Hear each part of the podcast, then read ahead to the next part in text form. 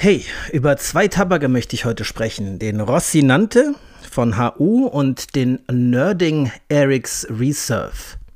Und über drei Schnupftabaksorten, die ich probiert habe in der Zwischenzeit. Den McChrystals Old English, den Ozona Präsident Snuff und den Fire Dance von Samuel Garrett. Viel Spaß!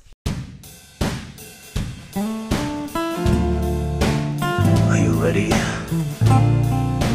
Smoke park. Will you sit down and relax and simply have a good time with me?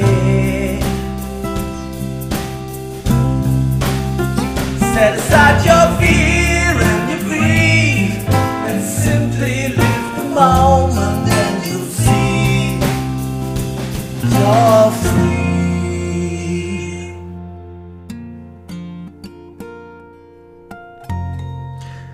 Ja, herzlich willkommen zur zweiten Folge der dritten Staffel von Strandkorbgedöns.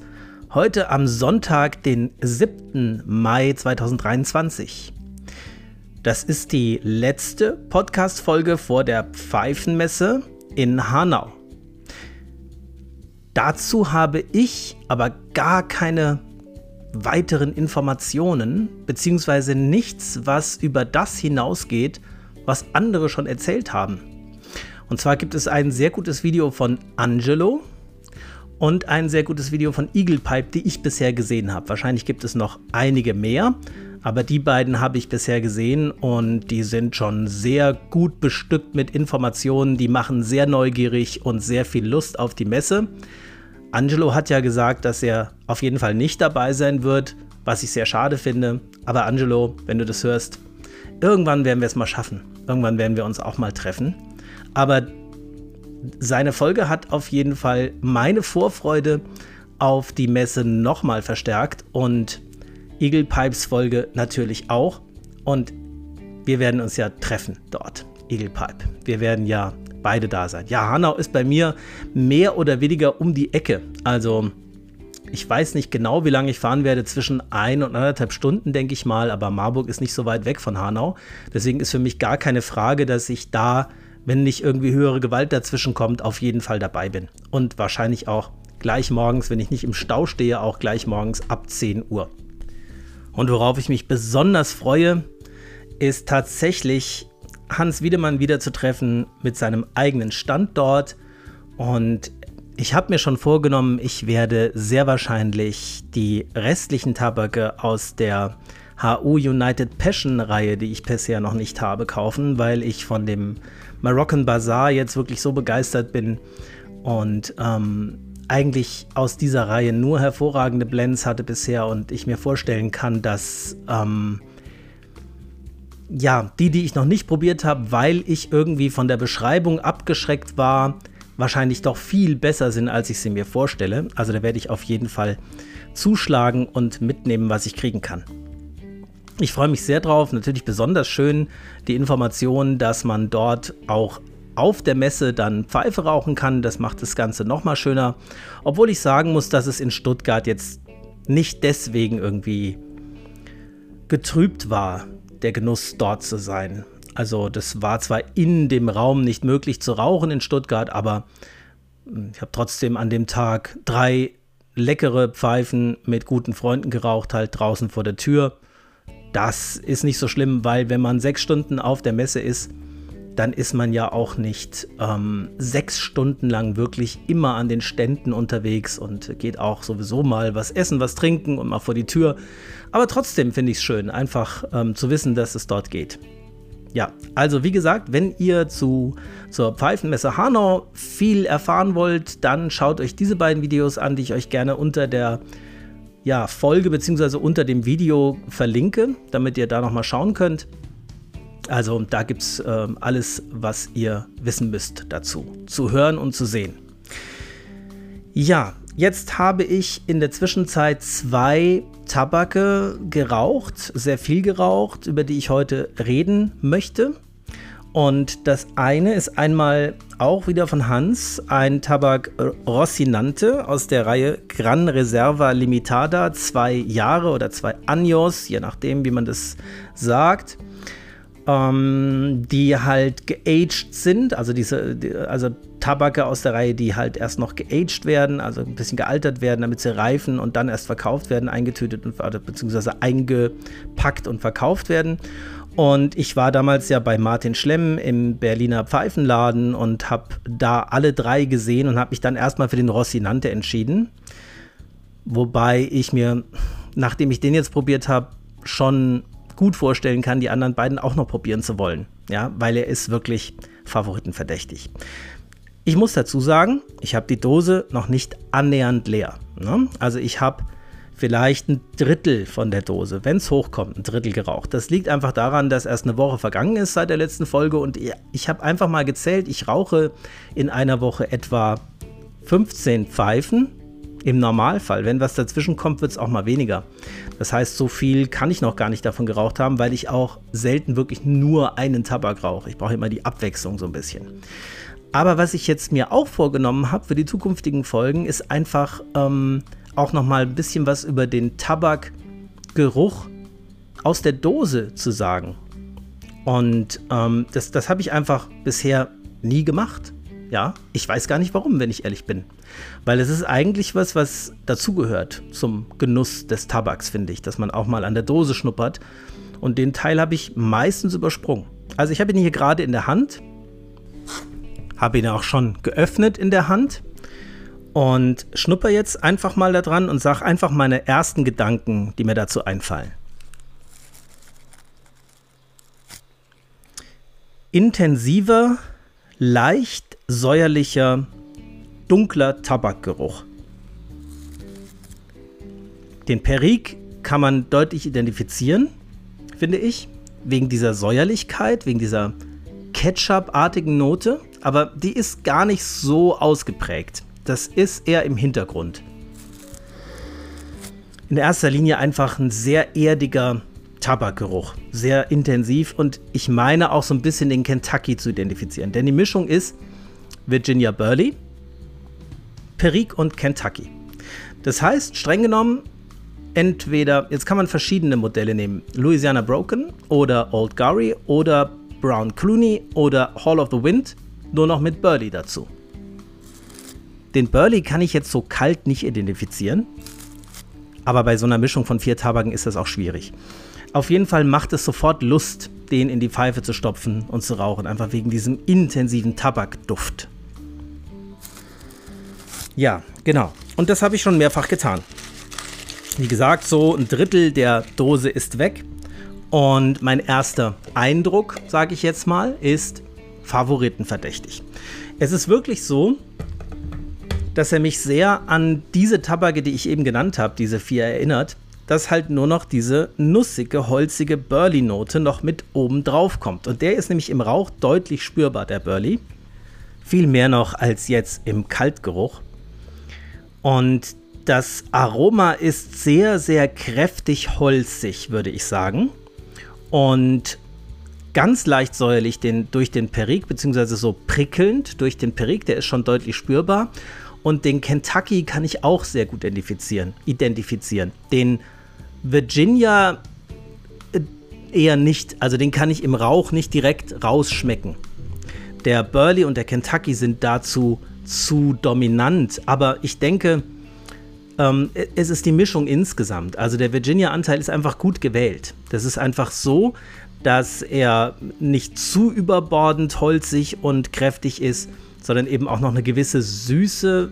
Ja, ihr wisst ja, wie ich zu Süße stehe, also nicht im Sinne von süßem Geschmack, sondern so eine gewisse Milde noch mitbringt, so eine gewisse Heuigkeit im Hintergrund. Ja, aber der Virginia würde ich sagen, im, im Geschmack weit hinten. Wobei ich sagen muss, dass der Burley-Anteil, glaube ich, geringer ist als jetzt zum Beispiel beim Dark Moon. Also der Burley ist er erkennbar, aber nicht dominant. Eher der Kentucky und der Perique, das sind so die, die, die ich dabei deutlich in der Nase habe und die dem Tabak auch eine ganz gute, kräftige Nikotinstärke geben. Also eine sehr befriedigende Raucherfahrung, würde ich sagen.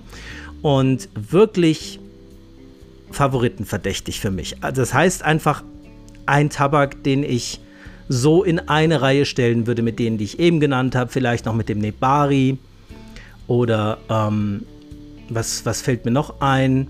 Ja, der Dark Moon, ne? also so diese schönen naturnahen Blends ohne Latakia. Wobei ich Latakia sehr mag, aber das hier eben ist einer aus dieser Reihe ohne Latakia, die ich sehr, sehr gut finde. Und ich hatte immer mal wieder die Situation, dass ich vorm Pfeifenregal stand, beziehungsweise vorm Tabakregal und überlegt habe, ja, was nehme ich denn jetzt heute? Na, nehmen wir doch mal den Rossinante, der war doch richtig gut. Ja, also das ist so, das ist so ein Place to go to, sowas zum Nachhausekommen, wo man weiß, was man hat. Das ist so ein richtig schöner, ja, Blend für alle Tage, für alle Situationen, jederzeit möglich. Wunderbar. Wie gesagt, erster Eindruck, ich werde weiter davon berichten, während ich ihn weiter rauche. Der andere Tabak, den ich heute nochmal ausführlich besprechen will, ist der Nerding Eric's Reserve. Das ist ein Flake und zwar ein reiner Virginia Flake mit laut Beschreibung Trockenobstaromen. Auch hier habe ich die Dose jetzt wieder hier und werde sie jetzt öffnen und mal dran schnuppern und meinen ersten Eindruck, den ich beim Schnuppern habe, wiedergeben. Ja, da ist das Trockenobst deutlich zu riechen. Es erinnert sehr, erinnert mich wirklich sehr an den Elwood Nummer 2 von DTM. Er ist ihm wirklich sehr, sehr ähnlich. Ich würde aber sagen, ein bisschen spritziger, ein bisschen saurer im Charakter, ein bisschen weniger mild als der Elwood Nummer 2, ein bisschen kräftiger, würziger. Der Duft ist himmlisch. Ja, also dieser typische Virginia-Duft, dieses heuig-grasige Virginia, finde ich gerade, wenn er aus der Dose kalt geschnuppert wird, ein ganz tolles Erlebnis und dann eben diese wunderbaren Trockenobstaromen. Und von dem habe ich schon so viel geraucht, den habe ich nämlich gar nicht erst seit einer Woche offen, sondern schon seit drei, dass jetzt nur noch drei Flake-Scheiben übrig sind. Also ich glaube, dazu kann ich mir langsam wirklich ein fast abschließendes Urteil erlauben. Und dass er so schnell abgenommen hat, ist ja auch ein Zeichen dafür, dass er mir wirklich sehr, sehr gut gefallen hat. Habe ja schon gesagt, dass ich im Moment sowieso Virginia Flakes gerade sehr mag.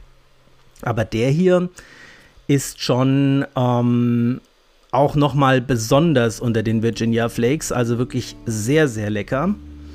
Ich muss sagen, ich habe nicht ganz alles alleine geraucht. Ich hatte ihn auch bei dem Pfeifenstammtisch Mittelhessen dabei. Da habe ich auch mal davon abgegeben. Aber trotzdem, ich kann sagen, also jedes Mal, wenn ich ihn anzünde, bin ich wieder begeistert davon. Und vom Geschmack des Rauchs her muss man sagen, ähm, am Anfang noch noch ähnlicher dem Elwood Nummer 2, nämlich sehr, sehr mild und sehr, sehr weich einfach in der Nase und im ganzen Mund-Rachenraum, sehr, sehr mild und weich. Und vom Geschmack her habe ich überlegt, ja, Trockenobst stimmt, aber welches Trockenobst denn? Weil ich finde, es gibt nochmal einen Unterschied zwischen Datteln und Feigen und vielleicht getrockneten Birnen und Äpfeln. Also Trockenobst ist ja schon ein breiter Begriff. Und eben gerade vorm Aufnehmen habe ich ihn nämlich nochmal geraucht und habe gedacht, guck nochmal, welches Trockenobst das ist. Ja, und da war ich relativ sicher Dörrpflaume. Nicht Pflaume frisch, sondern Dörrpflaume.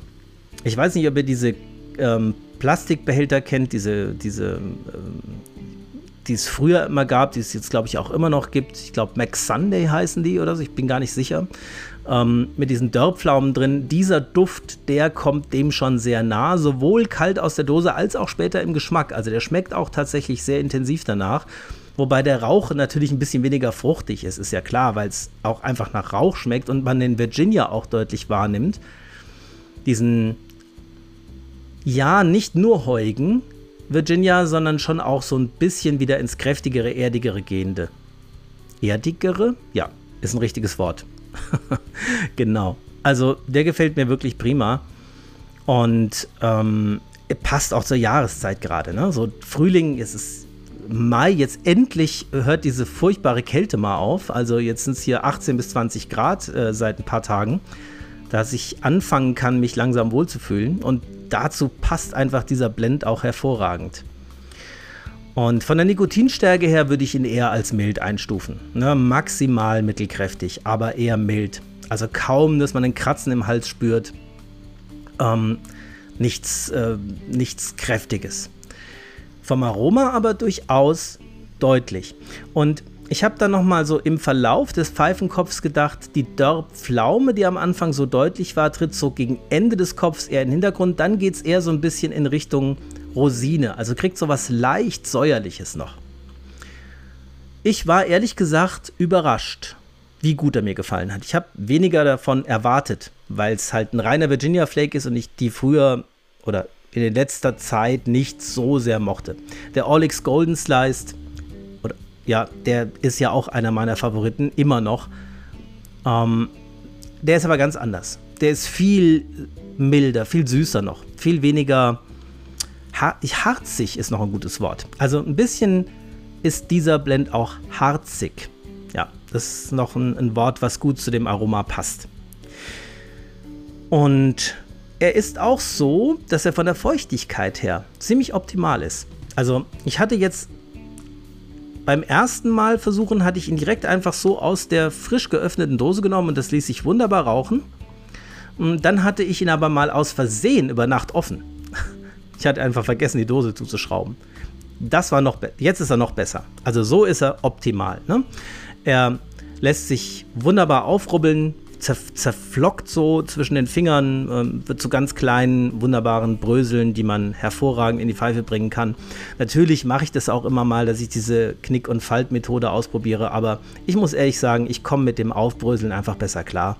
Der, der Pfeifenkopf brennt einfach gleichmäßiger und angenehmer runter, runter und ist für mich einfach vom Geschmack her auch nochmal besser, als wenn ich das jetzt so knicke und falte.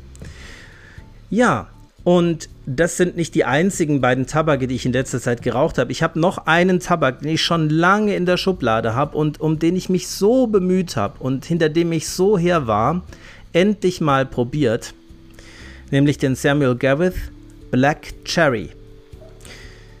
Ich bin ja immer noch auf der Suche nach einem Kirscharomaten, der mir wirklich gut schmeckt. Einen habe ich ja gefunden, das war halt der, den mir Thomas Nietzsche auf der Pfeifmesse in Stuttgart persönlich gemischt hat. Den finde ich tatsächlich gut und der schmeckt auch wirklich nach Kirsche. Und dieser hier ist halt ein reiner Black Cavendish mit, ja, Kirscharoma. Man, man denkt so Schwarzkirsche, ne, Black Cherry. Ja, was soll ich sagen? Ich habe ihn ein, zweimal habe ich ihn geraucht, einmal mit Filter und einmal ohne. Warum ohne, sage ich gleich nochmal. Als ich nämlich mit Filter geraucht habe, hatte ich das Gefühl, ich habe einfach gar keinen Tabak in der Pfeife. Es ist einfach komplett warme Luft. Also ich habe einfach nichts geschmeckt. Nichts, wirklich nichts. Weder Tabak noch Aroma noch sonst irgendwas. Ich habe zwar Rauch aufsteigen sehen, aber keine sensorischen Wahrnehmungen gehabt in irgendeiner Richtung. Vielleicht mit gutem Willen konnte ich so eine, ja, so eine gewisse ja, also das, was ich dann ohne Filter deutlicher wahrgenommen habe, so eine gewisse Kirsch-Atmosphäre, will ich es mal nennen, erahnen. Ja. Aber nicht, nicht Kirsche, wie man sich Kirsche vorstellt. Ich habe dann die ganze Zeit überlegt, was ist das denn? Also was für ein Kirschgeschmack, wenn das Kirsche ist, ist es denn das? Und dann dachte ich immer, ist das Moncherie? Na, das passt nicht. Ne? Ähm, aber irgendwie dachte ich sowas eher an so eine Süßigkeit, ja. Und dann habe ich ihn nämlich ähm, auf ähm, einen Rat von einem guten Freund hin nochmal ohne Filter probiert. Ja, und da muss ich halt wieder sagen, also generell ohne Filter rauchen ist einfach wirklich nicht mein Ding. Es kommt drauf an, also meine Dunhills mit den ganz kleinen Köpfen, die mag ich schon ganz gern mal ähm, rauchen, aber ich hatte jetzt hier eine Pfeife mit einem relativ großen Füllvolumen und ohne Filter. Und Leute, ich kann machen, was ich will. Wenn ich ohne Filter rauche, habe ich immer hinterher einen leichten Zungenbrand. Und ich habe wirklich so vorsichtig geraucht, so vorsichtig. Ich sage euch, der Pfeifenkopf ist nicht mal handwarm geworden. Ich habe so kleine und vorsichtige Züge gemacht, dass ähm, gerade so Rauch aufgestiegen ist, dass ich gerade so Rauch überhaupt wahrgenommen habe. Und trotzdem hat mir die Zunge schon während des Rauchens furchtbar gebrannt und auch noch den ganzen Abend und den nächsten Morgen. Ich kann einfach tun, was ich will, ohne Filter kann ich noch so vorsichtig rauchen. Es brennt einfach und es ist unangenehm. Deswegen ist immer deutlicher, dass ohne Filterrauchen einfach nicht meine Sache ist. Aber ohne Filter muss ich sagen, habe ich dann tatsächlich was wahrgenommen. Ich habe immer noch nichts vom Tabak gemerkt. Der Tabak ist übrigens pappfeucht, wenn man ihn aufmacht, also wirklich pappfeucht. So feucht, dass wenn man ihn zusammendrückt, ja, da so eine Kugel entsteht, die die nächsten fünf Minuten unverändert so liegen bleibt. Also richtig nass, kann man sagen. Trotzdem lässt er sich sogar so rauchen, das ist nicht das Problem. Aber der Geschmack ist am ehesten vergleichbar mit solchen Cocktailkirschen. Kennt ihr diese kleinen, ganz hellroten, furchtbar süßen, leicht nach Marzipan schmeckenden Amarena-Kirschen. Ne, sind das Amarena-Kirschen? Das sind, das sind keine Amarena-Kirschen. Die heißen anders. Das sind Cocktailkirschen, die man in so kleinen Gläsern kriegt, in, die in so, einer, in so einer Zuckerlösung schwimmen. Also furchtbar süß, ja. Und den Charakter, den kann man sich am ehesten vorstellen. In die Richtung geht es am ehesten, aber auch wirklich nur ganz leicht, sogar ohne Filter, nur ganz leicht wahrnehmbar. Ich tue mir das nicht weiter an. Ich werde ihn nicht zu Ende rauchen, ich werde ihn verschenken. Ja, also das sind nur zwei Köpfe gewesen, aber deswegen kann ich nicht abschließend sagen, wenn ich jetzt die Dose zu Ende rauchen würde, wenn ich mich dazu zwingen würde, würde sich vielleicht auch meine Meinung nochmal ändern. Ich glaube es aber nicht. Und deswegen lasse ich es dabei. Ähm, ja, also das ist kein Blend für mich, definitiv. Aber ich könnte mir vorstellen, Leute, die sowas wie Danske Club mögen oder so die fauen ähm, Aromaten mögen, die so ganz mild sind, die haben vielleicht auch daran Spaß. Also ich will nicht sagen, dass es schlecht ist. Ne? Also ich, das will ich immer wieder betonen. Es geht hier nicht um objektives Urteil. Es ist nur nicht mein Ding. Es ist nicht mein Tabak. Ansonsten habe ich weiter geraucht am SVH Flake von DTM. Den habe ich mittlerweile mh, hm, zu drei Vierteln leer, würde ich sagen. Vielleicht zwei Drittel. Bin nicht ganz sicher. Ja? Und ähm, je öfter ich ihn rauche, desto besser gefällt er mir. Also der nimmt in meiner Wahrnehmung der Qualität zu und desto deutlicher wird für mich der Unterschied zu dem anderen SVH, dem Nicht-Flake. Und desto weniger dominant finde ich die Vanille. Desto besser eingebettet in das Gesamterlebnis finde ich die Vanille. Es ist in erster Linie erstmal ein guter Virginia Flake. Und das, was der Orlick Golden Slice mit Orange und Honig macht, finde ich. Also manche sagen ja, der ist nicht aromatisiert. Ich sage nach wie vor, der hat ein Casing, da bin ich mir ziemlich sicher. Ähm, das macht er hier mit Vanille. Also gut eingebettet, so Vanille-Zuckerartig, bleibe ich dabei. Ja, so Vanille-Kipferl, diese Vanille, nicht Bourbon-Vanille. Und aber sehr, sehr gut eingebettet in das Gesamterlebnis. Hätte ich gar nicht gedacht, dass mir so ein Hocharomat, wie er ja bezeichnet wird, auf Dauer so gut gefallen wird. Ich bin mir auch sicher, dass die Dose nicht mehr lange hält. Okay, und weiter geraucht habe ich außerdem den Moroccan Bazaar. Weiterhin bin ich begeistert von dieser Glühweinnote, die dieser Tabak jetzt zunehmend für mich hat. Auch das ein Tabak, der mir, je öfter ich ihn rauche, immer besser gefällt. Ganz, ganz tolles Ding. Außerdem habe ich mich bei einigen Tabaken entschieden, sie abzugeben und nicht weiter zu rauchen. Und dazu wollte ich auch was sagen und das sind jetzt erstmal zwei Blends, von denen ich mich verabschieden werde. Das ist einmal der Samuel Gawith Navy Flake. Den habe ich jetzt wirklich nicht sehr oft geraucht. Ich würde sagen, vielleicht sechs, sieben Mal. Und ich habe ihn erst vorgestern nochmal eine Chance gegeben. Und nicht falsch verstehen, das ist wirklich ein, ein guter Tabak, finde ich. Und er schmeckt mir auch tatsächlich gut aber nicht sehr gut. Ja, er schmeckt mir gut, aber nicht so gut, dass ich ihn zu Ende rauchen möchte bei all den zunenden Dosen, die ich hier noch stehen habe. Also ich, den geschlossenen, Entschuldigung, das war hessisch, zuenen. den ganzen geschlossenen Dosen, ähm, äh, die ich alle noch rauchen will und auf die ich alle so neugierig bin, da möchte ich mich einfach nicht belasten, praktisch mit der Pflicht, den noch zu Ende zu rauchen, wenn man es so nennen will. Er ist aber, es ist ein guter Tabak. Er ist nur halt wirklich ähm, nicht so, dass ich mich darauf freue, ihn zu rauchen. Ne? Ich denke immer so, naja gut, komm, noch, gib, gib ihm noch mal eine Chance. So gehe ich da immer ran. So war es jetzt die ganzen fünfmal nach dem ersten Versuch. Ja, immer so, ja, ich probiere es nochmal. Er ist schon einzigartig, finde ich. Jetzt nochmal im, im zweiten Eindruck, so ein paar Wochen später, ähm, diese gut eingebettete Latakia-Note gemischt mit dieser Rum-Note, die schon deutlich wahrnehmbar ist, ist ein ganz eigener Aromat. Ja, so, so ein kerniger, Navy Flake passt schon gut, ja, so ein kerniger Rum-Aromat.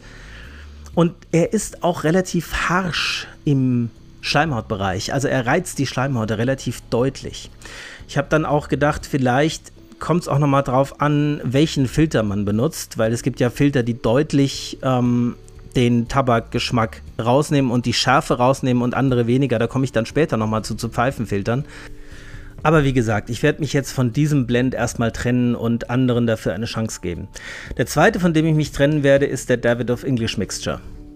So gut ich ihn beim ersten Versuch fand, so immer schlechter finde ich ihn, je öfter ich ihn rauche. Für mich, für meinen Geschmack. Er ist ein Tabak, der für mich nichts richtig kann. Er kann weder eine klare Latakia-Mischung sein, also der Latakia ist gerade so erkennbar.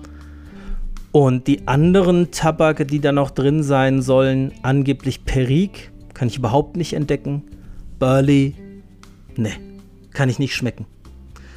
Ist eigentlich, es fühlt sich an wie ein Virginia Latakia mit 90% Virginia und keinem besonders guten Virginia für meinen Geschmack. Viel zu mild, viel zu charakterlos viel zu ohne Ecken und Kanten, viel zu wenig interessant. Ja, also man kann ihn schon rauchen und vielleicht gibt es auch Leute, die ihn sehr, sehr mögen, gerade weil er so, sag ich mal, ja, wie soll man das nennen? Unaufgeregt ist, ja, sondern so, so, so, so plain, so, so flach, so geradeaus. Ich weiß nicht. Ich werde mit Davidoff kein Freund werden und es wird auch, glaube ich, der letzte Davidoff-Tabak sein, den ich jemals probiert oder versucht habe. Egal ob Jahresblend, äh, Year of the Tiger, Year of the Rabbit, was auch immer, will ich, glaube ich, nichts mehr von wissen. Also ich bin mit Davidoff fertig für meine Pfeifenraucherkarriere in meinem jetzigen Gefühl. Ja, und dann habe ich noch ganz kurz zu zwei Tabaken was zu sagen, die ich letztes Mal nicht erwähnt habe, die ich auf dem Pfeifenstammtisch probiert habe. Das war einmal der McBaron ähm, Red Ambrosia, der früher Cherry hieß. Der soll ja mit Kirsche und Rum aromatisiert sein. Ja, ich, äh, da ging es mir so ähnlich wie bei dem Black Cherry. Ich habe nichts wirklich geschmeckt. Also ja, schon deutlich, also der war vom Aroma kräftiger, aber ich kann das Aroma gar nicht definieren. Ähm, ganz mild.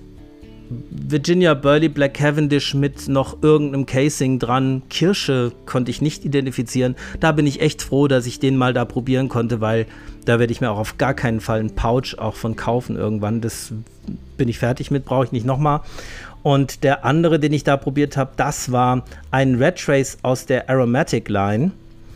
Und zwar der mit der gelben Schrift, der Tower Bridge. Tropische Früchte, Vanille und Rum. Und da ist es wieder das Problem mit den tropischen Früchten.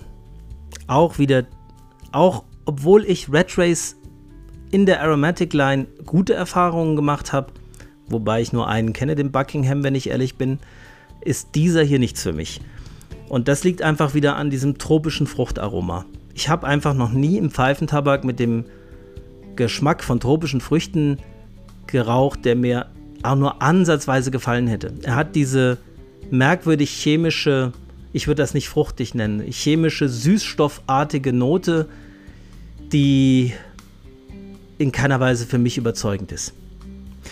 Auch bin ich auch froh, dass ich nur einen einzigen Kopf davon geraucht habe und äh, mir keinen Pouch oder keine Dose davon gekauft habe. Den gibt es nur in Dosen. Also, die beiden habe ich noch kurz probiert. Das war es aber noch nicht ganz zum Tabak. Einen habe ich noch ausprobiert, weil ich eine Probe davon zugesandt bekommen habe. Vielen Dank nochmal für den, an den Zusender. Und zwar den Escanian Nummer 1 von DTM. Den Escanian Nummer 2 habe ich ja schon mal vorgestellt. Und der hat mir ja sehr gut gefallen und da habe ich ja auch schon mal bei der letzten Folge gesagt, dass je öfter ich ihn rauche, er mir immer besser gefällt. Und da Im Vergleich zu hat der Escanien Nummer 1 eigentlich so ziemlich genau dieselbe Zusammensetzung, bis auf ein bisschen weniger Perik. Und dadurch kommt beim Escanien Nummer 1 in meiner Wahrnehmung, in den drei Köpfen, die ich geraucht habe, der Orient ein bisschen besser zur Geltung. Und jetzt kann ich nicht sagen, welchen von beiden ich besser finde. Die sind beide sehr gut. Und ähm, der eine ist halt ein bisschen kräftiger vom Brick her und der andere hat mehr eine, eine kräftigere Orientnote, ne, der Nummer 1. Finde ich also beide sehr gelungen nach wie vor. Und abschließend möchte ich noch sagen, den Peter Rasmussen Green Label habe ich mittlerweile aufgeraucht und ähm, kann ich mit Fug und Recht behaupten, nach wie vor in meiner Meinung einer der besten Aromaten, die ich je kennengelernt habe. In diesem wunderbaren Waldhonigaroma mit dem leichten Vanilleanklang, aber halt wirklich einem Aroma, was auch wirklich deutlich spürbar ist und sehr, sehr gut mit dem Tabak insgesamt harmoniert. Und bevor wir jetzt zum nächsten Thema kommen, möchte ich noch abschließend meine Essensassoziationen zu den beiden Protagonisten heute kundtun. Also zum Rossinante erstmal. Da dachte ich an eine Pizza Calzone, als ich den geraucht habe. Und bei dem was war der andere? Entschuldigung, ich hänge gerade. Genau, der Nording ähm, oder Nerding Eric's Reserve. Ein Apfelstrudel. Ja. Also eine, einen warmen Apfelstrudel. Habe ich dran gedacht. Okay, und jetzt kommen wir zu einem anderen Thema, nämlich nochmal zurück zum Thema Pfeifenfilter. Ich habe ja mal längere Zeit und mehrere Folgen lang über Filter gesprochen, und wir haben uns auch in der Community so ein kleines bisschen ausgetauscht darüber. Und ich habe jetzt mal wieder eine Packung Pfauen Dr. Pearl Junior gekauft, weil ich einfach noch ein paar davon da hatte. Und wenn man jetzt eine ganze Zeit, also nachdem ich eine ganze Zeit lang, also fast ein Jahr lang würde ich sagen, nur Falcum-Filter benutzt habe, vielleicht ist es auch weniger als ein Jahr, ich habe es jetzt nicht überprüft, hatte ich dann doch mal wieder Sehnsucht nach etwas weniger Zugwiderstand. Weil die Falcom-Filter haben schon einen sehr kräftigen Zugwiderstand in meiner Wahrnehmung. Fast alle. Es gibt auch ein paar Filter darunter, die nicht so kräftig Widerstand leisten, aber die meisten eben schon. Vor allem saugt sich der Filter doch bei leicht feuchten Tabaken schon relativ schnell sehr, sehr voll und dann wird der Zugwiderstand schon sehr, sehr anstrengend. Ich habe mir dann ab und zu damit beholfen, dass ich einfach in der Hälfte der Pfeife mal den Filter gewechselt habe. Übrigens ein guter Tipp. Das schmeckt dann wieder wie zu Beginn der Pfeife. Das ist eine sehr schöne Sache, aber halt auch umständlich. Ja? Vor allem, wenn man sich daran hält, dass man die Pfeife vorher erstmal ordentlich abkühlen lässt, bevor man das Mundstück rausdreht. Mache ich ehrlich gesagt fast nie. Mir ist auch noch nie irgendwas dabei passiert, aber ich bin dann schon vorsichtig. Also ich drehe die jetzt nicht mit, mit Kraft ab, wenn ich sehe, es sitzt halt der Zapfen doch sehr fest im Holm, dann warte ich natürlich auch, aber das passiert halt sehr, sehr selten. Egal. Auf jeden Fall sind die Found Dr. Pearl Junior vom Zugwiderstand wesentlich leichter zu nehmen, aber sie nehmen so gerade so im direkten Vergleich doch deutlich mehr Geschmack raus. Und zwar sowohl von naturnahen Tabaken als auch von Aromaten. Also sie nehmen einfach durch die Aktivkohle, die da drin ist, viel mehr Geschmack raus. Und dann hatte ich ja immer noch ein paar von diesen Gizeh, von den neuen Gizeh-Filtern, die 8mm Filter. Die haben einen noch geringeren Zugwiderstand in meiner Wahrnehmung als die Faun Dr. Pearl Junior, aber nehmen noch mehr Geschmack raus. Und Insofern habe ich überlegt, vielleicht könnte man ja für sowas wie diesen Samuel Gareth Navy Flake, der ja doch recht harsch ist, so auf den Schleimhäuten, dann den Gizeh-Filter benutzen und für was wie den Peter Rasmussen oder ja, den SVH Flake, die halt sehr mild sind, dann vielleicht einen Falcom-Filter. Ja? Aber so finde ich, kann man auch so ein bisschen mit Filter und Tabak spielen. Ne? Also welcher Filter für welchen Tabak kann man sich auch nochmal überlegen. Da hat man dann auch nochmal Kombinationsmöglichkeiten.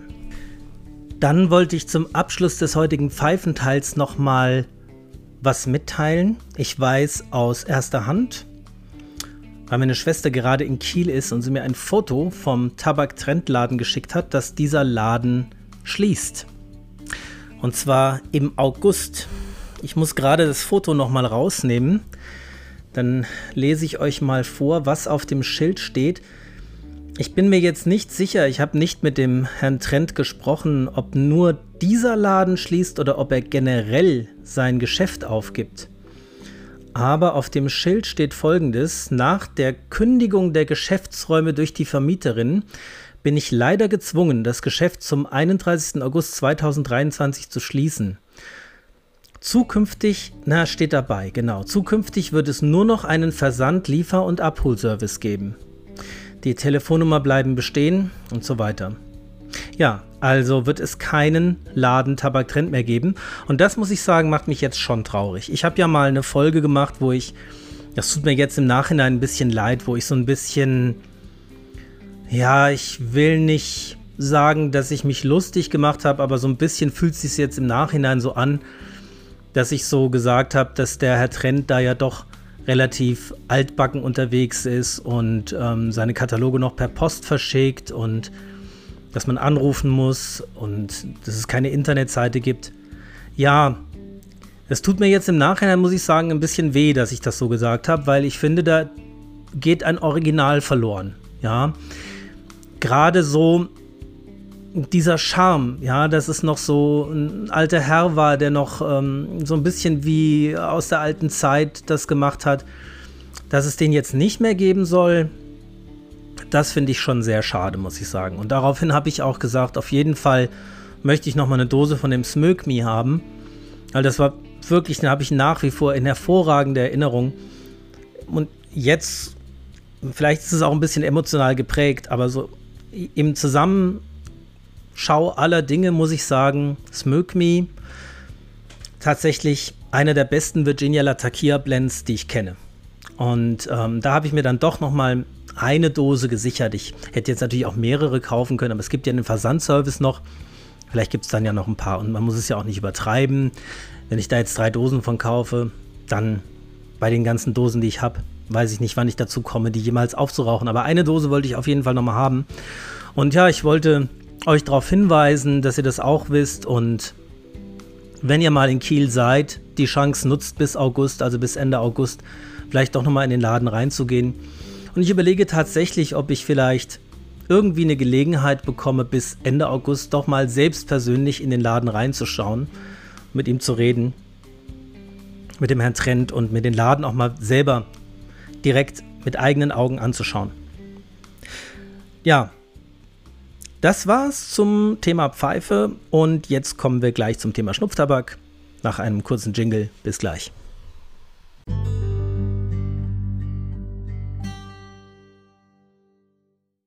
So, weiter geht's mit dem Thema Schnupftabak. Als allererstes möchte ich sagen, dass ich die Rückmeldung bekommen habe, dass das Schnupfen während der Aufnahme des Podcastes möglicherweise keine so ganz gute Idee ist. Denn das Niesen war wohl für jemanden, der den Podcast mit Kopfhörer gehört hat, dann doch sehr laut. Ich hatte mich ja selbst nochmal davon überzeugt, habe es selbst nochmal durchgehört, fand das jetzt nicht so laut, aber ich habe es eben auch nicht mit Kopfhörer gehört, sondern über die Lautsprecher. Ich habe da ja schon nochmal einen Kompressor draufgelegt, also falls sich da jemand erschreckt hat von dem Niesen oder das doch sehr unangenehm war, dann tut mir das leid. Und ich habe mir auch überlegt, dieses Schnupfen während der Folge hat tatsächlich Nachteile, weil einfach, wenn ich das zumindest ähm, am Anfang des zweiten Teils mache, dann doch meine Stimme ja doch anders ist und dann auch die Nase ein bisschen verstopft ist. Man hört das schon. Also mir ist das schon auch aufgefallen beim Hören, dass man es hört. beim Hören, dass man es hört, dass meine Nase halt ja verändert ist. Ne? Der Na also geschwollen irgendwie. Ähm, ja, vom Schnupftabak beeinträchtigt. Aber ich habe gesagt, dass ich in dieser Folge die Gletscherprise probiere. Ich habe gesagt, dass ich sie live probiere. Mir ist übrigens aufgefallen, dass ich ganz oft sage, dass ich irgendwas live mache, was ja totaler Unsinn ist. Ich habe noch nie einen Stream gemacht und nichts von alledem, was ich hier tue, ist jemals live. Ihr wisst wahrscheinlich, was ich meine damit. Also während der Aufnahme meine ich damit. Das werde ich heute tatsächlich machen, aber erst ganz am Ende. Ganz am Ende, wenn ich von allen anderen Tabaken erzählt habe und meine Bestellung, meine heutige Bestellung aufgegeben habe, dann werde ich den Gletscherprise probieren und direkt was dazu sagen. Wobei ich die Gletscherprise natürlich in- und auswendig kenne eigentlich. Die habe ich, glaube ich, das erste Mal probiert, als ich, weiß ich nicht, 17 Jahre alt war oder 16 sogar. Also die gibt es ja schon Ewigkeiten.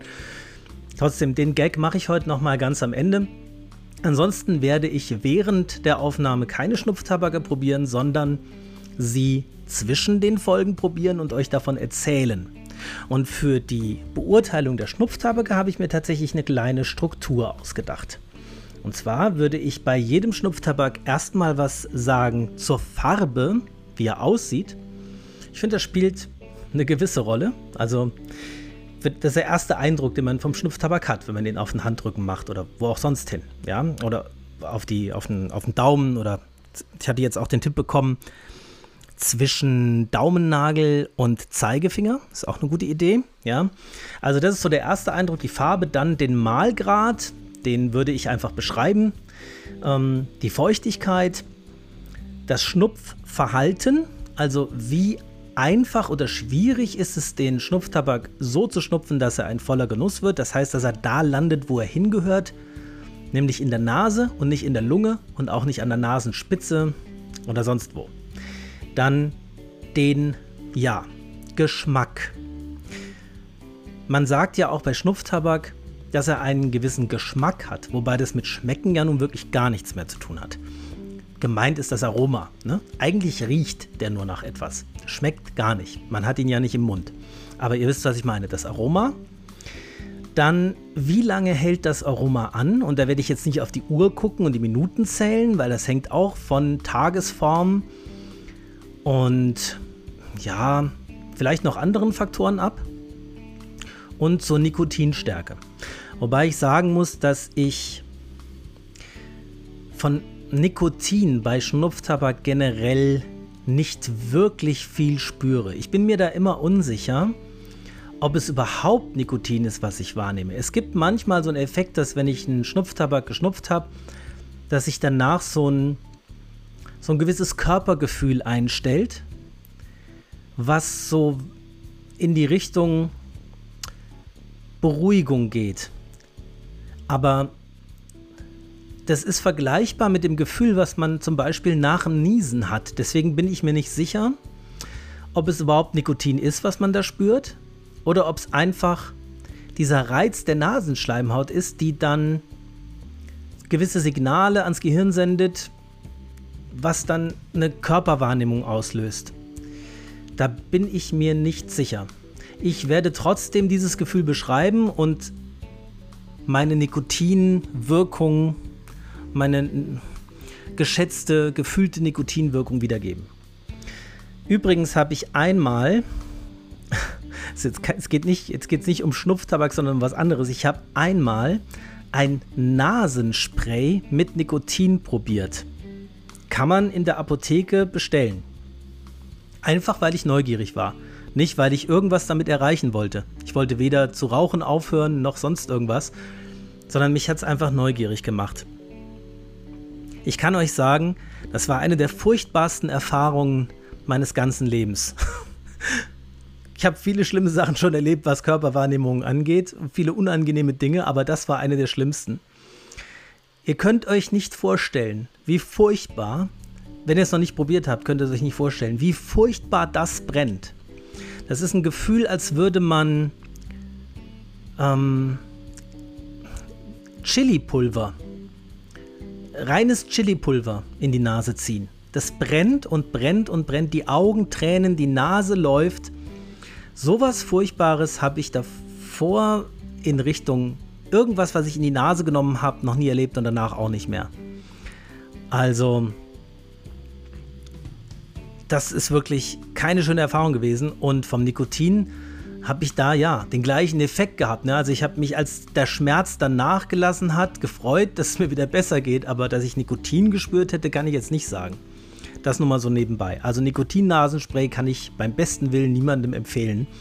Und ähm, sollte jemand aufhören wollen, Zigaretten zu rauchen, kann ich nach wie vor dafür am ehesten Snooze empfehlen, wobei das natürlich nicht die Nikotinsucht beendet, Im Gegenteil, sie feuert sie noch an, weil in Snooze viel mehr Nikotin drin ist. Aber sie sorgt auch von den Statistiken her am zuverlässigsten dafür, dass das Rauchen aufgehört wird. Dampfen funktioniert wohl auch ganz gut, aber Snooze funktioniert statistisch noch besser. Das liegt einfach daran, dass in Snooze viel mehr Nikotin ist und viel kontinuierlicher auch abgegeben wird an die ähm, Schleimhäute und an den ganzen Organismus, sodass man überhaupt kein Verlangen nach Zigaretten mehr hat. Kann ich nur aus eigener Erfahrung sagen. Ich habe ja wegen Snooze Zigaretten aufgehört vor vielen Jahren, aber nicht, weil ich aufhören wollte, Zigaretten zu rauchen. Also ich bin nicht hergegangen und habe gesagt, ich suche jetzt eine Methode, Zigaretten rauchen aufzuhören, sondern ich habe Snooze benutzt und habe gesagt, ich brauche keine Zigaretten mehr, das ist besser. Und ich bin froh, dass ich äh, seitdem nie wieder eine Zigarette geraucht habe, denn von den rauchbaren Produkten, die es gibt, sind, glaube ich, Zigaretten mit sehr, sehr großem Abstand die schädlichsten. Und ich habe auch immer mal wieder versucht, eine Zigarette zu rauchen. Es ist vorbei. Ich, also selbst wenn ich wollte, selbst wenn ich mich anstrengen würde, könnte ich nicht mehr zum Zigarettenraucher werden. Es würde nicht funktionieren, weil es mir überhaupt nichts bringt.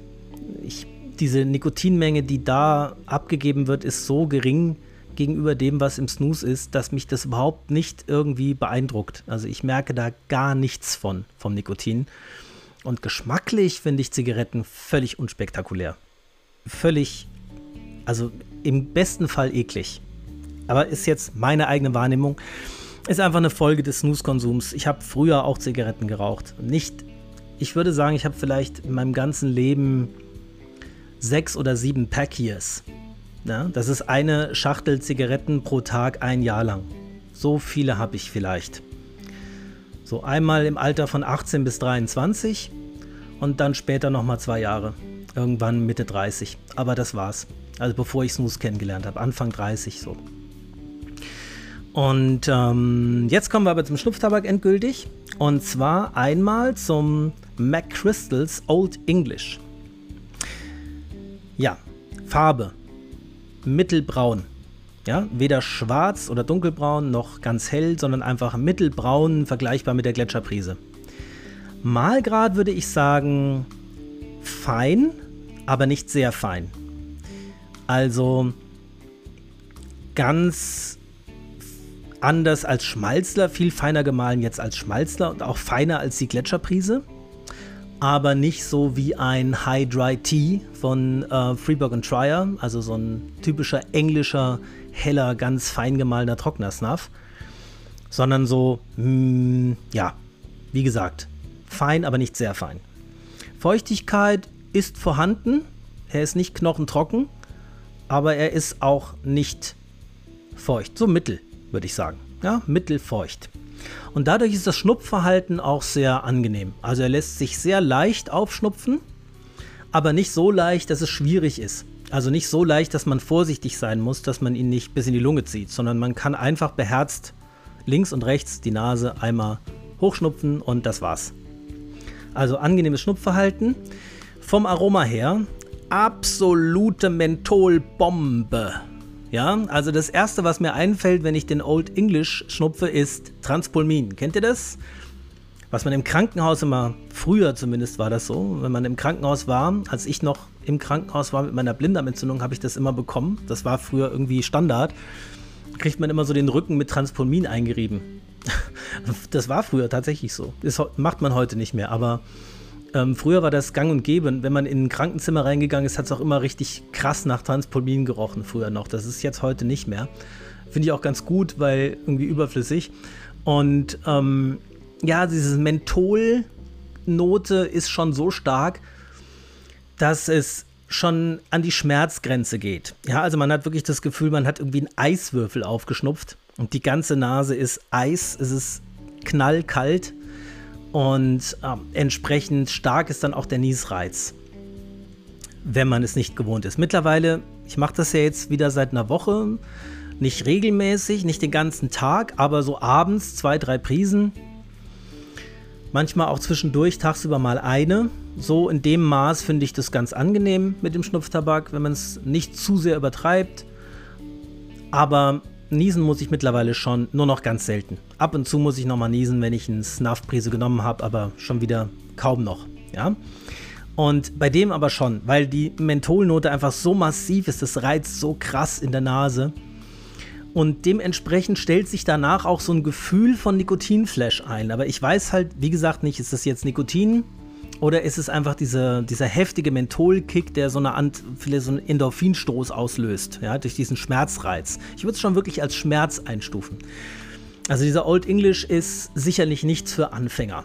Ja, das ist schon ein richtig starker, reizender, heftiger Snuff. Und das Menthol ist so massiv vorhanden, dass die ganze Nase auch außen, also überall, wo der Snuff dran an die Haut kommt, noch viele Minuten lang kalt ist, als hätte man sich irgendwie japanisches Minzöl auf die Nase gerieben. Ne? Also ihr merkt schon, nicht, ist nicht gerade mein Favorit, gerade weil ich Menthol nicht so sehr mag. Ich habe halt auch immer bei diesen Menthol-Snuffs so die Assoziation von Erkältung. So Vic Vaporub-Stimmung, ja? Also, wenn ich so einen Menthol-Snuff nehme, das, das riecht dann so massiv nach Menthol die ganze Zeit, minutenlang. Das fühlt sich immer so an, als wäre ich irgendwie krank. Und dann auch noch dieses, dieses kalte Gefühl vorne an den Nasenflügeln und an der Nasenspitze das fühlt sich dann auch so ein bisschen an, als würde die Nase laufen, ja, als hätte man Schnupfen. Deswegen nicht gerade mein Favorit. Aber für Leute, die wirklich starken Menthol mögen, sicherlich genau das Richtige. Wobei man sagen muss, der Mentholgeschmack, ich sag jetzt mal Geschmack, ist halt so überwältigend, dass Tabak nicht mehr wirklich wahrgenommen werden kann. Also ich habe nicht viel von Tabak in irgendeiner Form gemerkt. Vielleicht ganz weit im Hintergrund und wenn das Menthol dann nach ein paar Minuten deutlich abgeklungen ist, dann schon. Und wie lange hält er an? Ja, wie gesagt, Minuten. Nicht übertrieben lang. Fünf bis zehn Minuten so mittel anhalten. Der ist nicht sofort weg, aber er ist jetzt auch nicht so nachhaltig. Also maximal eine Viertelstunde. Ja, würde ich sagen. Gut, das war der McChrystals Old English. Dann der nächste, der Ozona Präsident Snuff. Den habe ich früher immer sehr gerne genommen. Und den nehme ich auch jetzt immer noch gerne. Habe ihn jetzt relativ häufig benutzt in der Woche. Der hat halt nur Eukalyptus im Aroma. Und dadurch ähm, ist diese Mentholnote nicht ganz so, vielleicht ist da auch Menthol drin, aber sie ist nicht so deutlich im Vordergrund. Es ist eher das, so ein Eukalyptus-Aroma. Aber jetzt bin ich schon beim Geschmack. Ich fange erstmal mit der Farbe an, die ist dunkler als beim Old English. Die geht schon fast in Richtung schwarz, also ist dunkelbraun. Der Malgrad ist ähnlich wie beim Old English. Der ist ähm, mittel bis fein. Nicht sehr fein, auf keinen Fall. Und er ist trockener als der Old English. Etwas trockener. Der ist schon, ja, feucht. Ich weiß nicht, ob da überhaupt noch Feuchtigkeit drin ist, aber ein bisschen schon. Das las, lässt sich einfach daraus schließen, dass man ihn noch relativ bequem aufschnupfen kann. Er lässt sich auch leichter aufschnupfen als der Old English, also man braucht weniger Zug aber er geht nicht zu tief. Also man muss nicht Sorge haben, dass er im Rachen oder in, der, in den Bronchien landet. Lässt sich also sehr bequem schnupfen. Und wie gesagt, das Aroma ist Eukalyptus und auch ein bisschen Tabak. Ja, also dunkler, erdiger Tabak. Ist deutlich zu spüren, weil die Eukalyptusnote nicht so massiv ist. Die lässt so nach ein paar Minuten deutlich nach. Dann bleibt noch so ein schöner, ja, so ein schöner Tabakgeruch in der Nase. Also der nach wie vor finde ich den Präsident Snuff von Ozona einen der besten, die ich bisher probiert habe. Immer noch. Ich habe ja jetzt eine ganze Menge bestellt, das kann sich noch ändern, aber von denen, die ich bisher kenne, einer meiner Lieblings-Snuffs.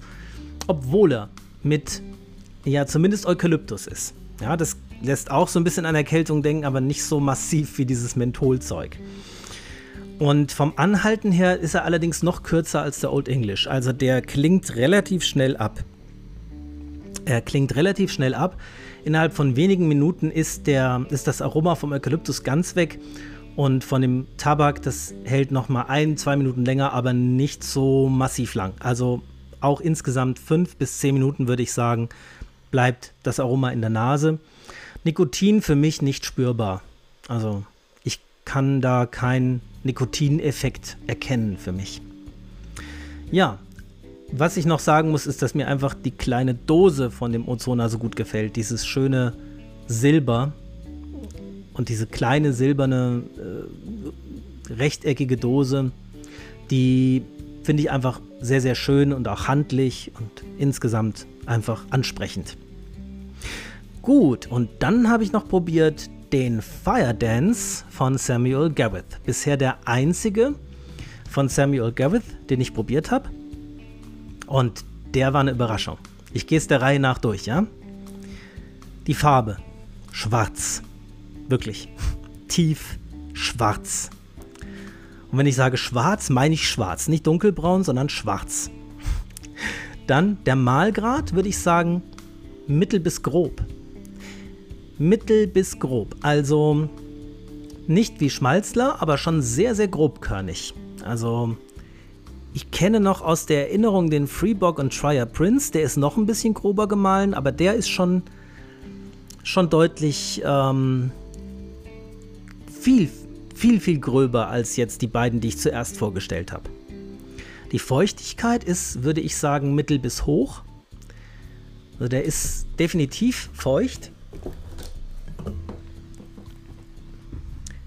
Und das Schnupfverhalten ist, man muss schon ordentlich ziehen. Also dadurch, dass er halt grob gemahlen und feucht ist, lässt er sich nicht so leicht aufschnupfen. Also man muss schon ordentlich Zug auf die Nase legen sozusagen. Das ist aber ein Garant dafür, dass man ihn auf keinen Fall zu tief einziehen kann. Also dann muss man sich schon sehr anstrengen, bis man den in den Nasopharynx oder in die Bronchien befördern will. Da müsste man schon, ja, müsste man es drauf anlegen. Ich weiß gar nicht, ob das überhaupt geht. Und der Geschmack wird angegeben als Brombeere, Brandy und Vanille. Vanille kann ich überhaupt nicht feststellen. Brandy würde ja bedeuten, dass er irgendwas Alkoholisches hat. Nein, hat er nicht. Hat nichts Alkoholisches. In meiner Wahrnehmung nicht. Ich habe ihn ja nicht nur einmal probiert, sondern wirklich, naja, schon so jeden Abend einmal seit der letzten Folge. Und da war nie was Alkoholisches dabei. Aber Brombeere. Aber sowas von Brombeere. richtig, richtig massiver Brombeere-Geschmack. Und zwar so, wie eine frische Brombeere tatsächlich schmeckt. Wobei, wie gesagt, es ist kein Geschmack, es ist eher ein Aroma. Aber der Geruch ist so, wie Brombeere schmeckt. Ja, also wenn man an einer Brombeere riecht, ja, dann, dann riecht die ja nicht nach Brombeere. Aber es, dieser Geruch ist richtig intensiv und massiv und vor allem, was auch dabei ist, ist ein dunkler, kräftiger Tabakgeschmack. Ein ganz deutlicher Tabak. Ähm, Flair, der da in der Nase bleibt. Und was bei diesem Schnupftabak überwältigend ist, ist, wie lange dieser Geruch, Geschmack, Aroma in der Nase bleibt. Es ist mindestens eine Stunde. Es ist mindestens eine Stunde, eher zwei. Es sei denn, vielleicht, hm, weiß ich nicht, wenn man sich die Nase spülen würde oder äh, mehrfach schneuzen würde, wäre es vielleicht weg. Aber ich habe das oft so gemacht, dass ich abends um 10 eine Prise genommen habe und wenn ich mich dann um 12 zum Schlafen gelegt habe, habe ich im Bett immer noch das Brombeeraroma in der Nase gehabt und das Tabakaroma, dieses dunkle Brasil-Tabak, würde ich sagen. Ich würde, ich würde schätzen, das ist Brasil-Tabak. Es erinnert mich so an den Geschmack von Brasil-Zigarren kennt ihr vielleicht, ja? Dieses erdige, dunkle. Also ich bin sehr begeistert, muss ich sagen. Ich habe ja den Samuel Gareth Fire Dance Flake auch mal in der Pfeife geraucht. Da fand ich das Aroma ebenso wahrnehmbar. Aber hier hat man halt dieses Brombeeraroma volle Breitseite. Ja, volle Breitseite und das wirklich stundenlang von einer Prise. Und man braucht wirklich nicht viel dafür. Also der hat mich echt überrascht. Nikotin allerdings ist nicht spürbar für mich. Also weder Nikotin noch irgendeine Form von Körpergefühl, weil er auch einfach so gut wie nicht brennt in der Nase. Er ist ganz, ganz mild. Das ist ein ganz milder Schnupftabak. Es ist ein sehr, sehr guter Anfängerschnupftabak, würde ich. Schnupftabak, würde ich sagen. Und sehr gut geeignet, auch um Leute an diesen Genuss mal heranzuführen, die das noch nie probiert haben. So, das waren die drei Snuffs, die ich probiert habe diese Woche. Und jetzt habe ich einen Tipp von einem Hörer bekommen, nämlich Rosinski Snuff. Jetzt habe ich mal auf der Homepage von Rosinski geschaut, von dem Schnupftabak selbst. Und das macht Spaß, Leute. Das kann ich euch sehr empfehlen, mal auf der Homepage von Rosinski Schnupftabak zu stöbern. Da gibt es allerlei zu lesen. Ja? Die haben ja verschiedene Schnupftabaksorten. Die haben grünen Schnupftabak, braunen und schwarzen Schnupftabak und Schmalzler.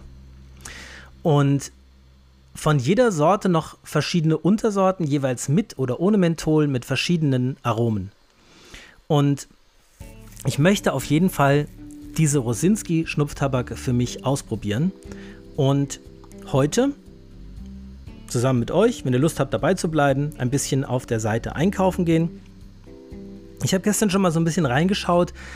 Einige von den vor allem grünen Schnupftabaksorten sind nicht verfügbar auf dieser Seite. Da gibt es zwar die Behältnisse dafür, aber nicht die sogenannten Nachfüllbeutel, weil Rosinski macht es so, die verkaufen getrennt die Behälter, das sind entweder kleine Glasdosen oder Glasfläschchen, ich glaube mit 5 oder 15 Millilitern, und getrennt davon die Schnupftabake in so ja, Ziploc-Beuteln. Und das finde ich auch eine tolle Idee allein schon. Ich meine, es ist eigentlich eher umständlich, wenn man ehrlich ist. Weil die Idee zu sagen, man will Verpackung sparen, damit man ja nicht zu viel äh, Plastik oder Glas verbraucht für die Schnupftabakdosen, finde ich, würde sich nur bemerkbar machen bei massiv Konsumierern. Also bei Leuten, die wirklich jeden Tag und sehr, sehr viel Schnupftabak nutzen. Weil ein Nachfüllbeutel für 15 Milliliter Schnupftabak, den muss man ja erstmal aufschnupfen. Gut, wenn man jetzt sagt, ich habe eine Lieblingssorte von Rosinski, die schnupfe ich nur und die schnupfe ich jeden Tag und seit Jahren, dann macht dieses System sicherlich Sinn. Ansonsten für mich wird sich das nicht bemerkbar machen, weil ich werde, ich habe es noch nie, auch früher nicht geschafft, mal eine ganze Dose Schnupftabak aufzubrauchen. Und das bei kleineren Mengen als bei diesen Nachfüllbeuteln. Aber vielleicht gibt es ja Leute, die so viel schnupfen, dass es dann Sinn macht. Ich finde auf jeden Fall die Idee gut. Ja, weil es ist irgendwie ein Alleinstellungsmerkmal. Habe ich noch bei keiner anderen Schnupftabakfirma gesehen. So, jetzt gehen wir mal auf die Seite. Und ähm, die verlinke ich euch natürlich auch. Rosinski-Schnupf.com muss man erstmal sagen, dass man volljährig ist und dann hat man einmal den Button Information und Webshop. Und bei der Information kann man sich eben, wie gesagt, alles über Schnupftabak durchlesen. Ich habe auch überlegt, ob ich euch das jetzt hier erzähle, aber ich würde euch empfehlen, das einfach direkt dort zu lesen. Weil, ähm, ihr könnt es jetzt hier vorlesen, aber es fühlt sich irgendwie wie ein Plagiat an. Ähm, dafür gibt es diese Seite. Und es macht auch einfach Spaß, da zu browsen. Die ist sehr, sehr schön gemacht, so mit diesen Buttons, die man hier anknopfen, äh, an, äh, anklopfen, ja, anklicken kann. Und da wird auch sehr genau erklärt, wie zum Beispiel dieser grüne Schnupftabak hergestellt wird. Und ähm, das ist nicht fermentierter Tabak. Ich habe mal einen grünen Schnupftabak gehabt, der war aber von Bernard, wenn ich mich erinnere, und den fand ich ganz furchtbar. Der hat mich vom Aroma her an Harzer Käse erinnert. Ich will jetzt nicht sagen, dass ich Harzer Käse nicht mag. Ich bin ja Hesse und ich esse auch so einmal in drei Jahren Harzer Käse. Aber in der Nase möchte ich das nicht haben. Und ich weiß noch, dass der sehr, sehr lange angehalten hat. Ne? Also das war, ich weiß nicht mehr welcher das war. Es war ein grüner Schnupftabak von Bernard. Gut. Ähm, Gerade von dem Grünen gibt es leider nicht auf der Seite so wahnsinnig viel zu holen. Aber ich werde dann mal schauen, ob ich den auf anderen Seiten vielleicht finde. Jetzt gehen wir mal in den Webshop. Genau. Und da kann man jetzt, wie gesagt, zwischen grünem, braunen, schwarzen und Schmalzler unterscheiden. Und ich fange mal mit dem grünen Schnupf an. Und da haben wir den Driesener. Den gibt es schon mal auf der Seite nicht. Den gibt es schon mal auf der Seite nicht. Das ist schade. Dann, dann kann ich nämlich auch hier nicht sehen, was der überhaupt an Aromen enthalten würde. Ich muss mich mal gerade umpositionieren, damit ich gleichzeitig aufnehmen und browsen kann. Damit ich hier etwas mehr so. Okay, also dann muss ich nochmal bei Information schauen. Ir irgendwie konnte ich trotzdem auch bei denen, die es nicht gab, sehen, was alles drin ist. Genau. Wenn man auf Informationen geht, dann ist, wenn man ein bisschen nach unten scrollt, sind die einzelnen Sorten beschrieben. Das ist sehr, sehr übersichtlich. Der Driesener wird hier als der Sommerschnupf bezeichnet und recht nikotinstark und mentholfrei. Ach, das würde mich natürlich gerade sehr interessieren. Dass es den jetzt gerade nicht gibt, finde ich schade. Also googeln wir doch mal Driesener Schnupf. Und schauen mal, ob es den auf irgendeiner Seite vielleicht doch gibt. Ah ja. Und schau mal, wo wir da landen.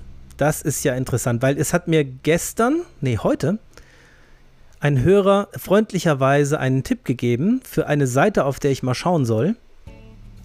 Tabakkurier.de heißt die. Und da gibt es wohl auch jede Menge Snuff. Ja, aber ist leider derzeit nicht verfügbar. Schade, schade. Das wäre jetzt schön gewesen. Hm. Ich gebe aber noch nicht auf. hutobaccobosch.de wird hier noch angezeigt. Das ist ja spannend. Das hätte ich jetzt nicht gedacht, dass die auch Rosinski Schnupftabak verkaufen. Ja, und da ist alles Mögliche dabei, aber leider nicht der Driesener, wenn ich das hier richtig sehe. Der scheint vergriffen zu sein. Doch, hier ist er. Sold out. Ah, okay. Da komme ich wohl nicht dran im Moment. Schade, schade. Sehr schade. Gerade der hätte mich interessiert. Hier steht mit der krautig frischen Würze einer nordischen Sommerwiese sehr vielversprechend. Und Sommerschnupf, da bin ich sowieso dabei, wenn es um Sommer geht. Dann haben wir den nordisch grün. Das, da steht halt der nordische Schnupf. Ein Hauch Menthol, recht stark in Nikotin mecklenburgische Heuwiesen und die frische Brise an Rügens Kreidefelsen. Ja, ein Hauch Menthol ist akzeptabel, würde ich sagen. Akzeptabel. Nordisch grün. Gibt es aber leider auch nicht. Okay, dann gucke ich nochmal bei Tabak Kurier was wir da finden.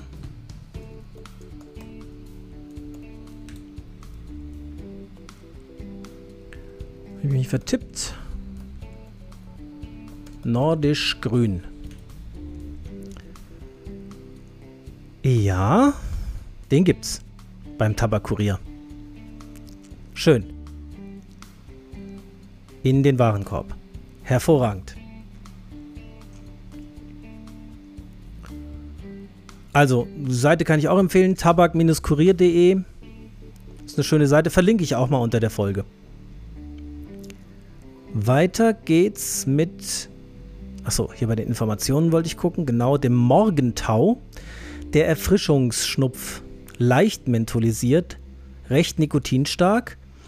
Hier ist die Rede von Rosengeranien und Zitronengras und Zedernnadel. Ja, bin ich dabei. Klingt gut.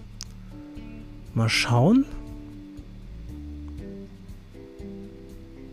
Tja, leider auch nicht verfügbar. Auf der Rosinski-Seite, dann gucken wir wieder bei Tabakkurier.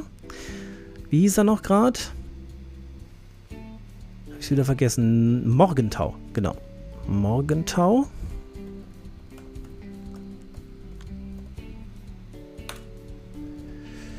Ja, auf Tabakkurier. Nee, leider sold out. Das sieht immer erstmal so vielversprechend aus. Man kann es anklicken, aber dann steht da halt nicht mal verfügbar. Schade drum. Gut, dann ein andermal. Also schauen wir weiter. Was haben wir noch? Den Nordwind, der frostige Schnupf. Oh, das klingt nicht so nach meiner Sache. Mit Menthol. Ja, nee, das lassen wir weg. Da habe ich kein Interesse dran. Dann haben wir den Klippenritt. Der maritime Schnupf. Moosig, erdig, Kräuter, Wintergrün, Weihrauch, Limette.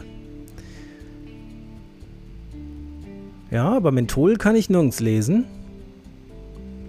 Gut, würde mich interessieren, der Klippenritt. Und gibt's ihn? Ja, den gibt's sogar auf der Homepage. Wunderbar.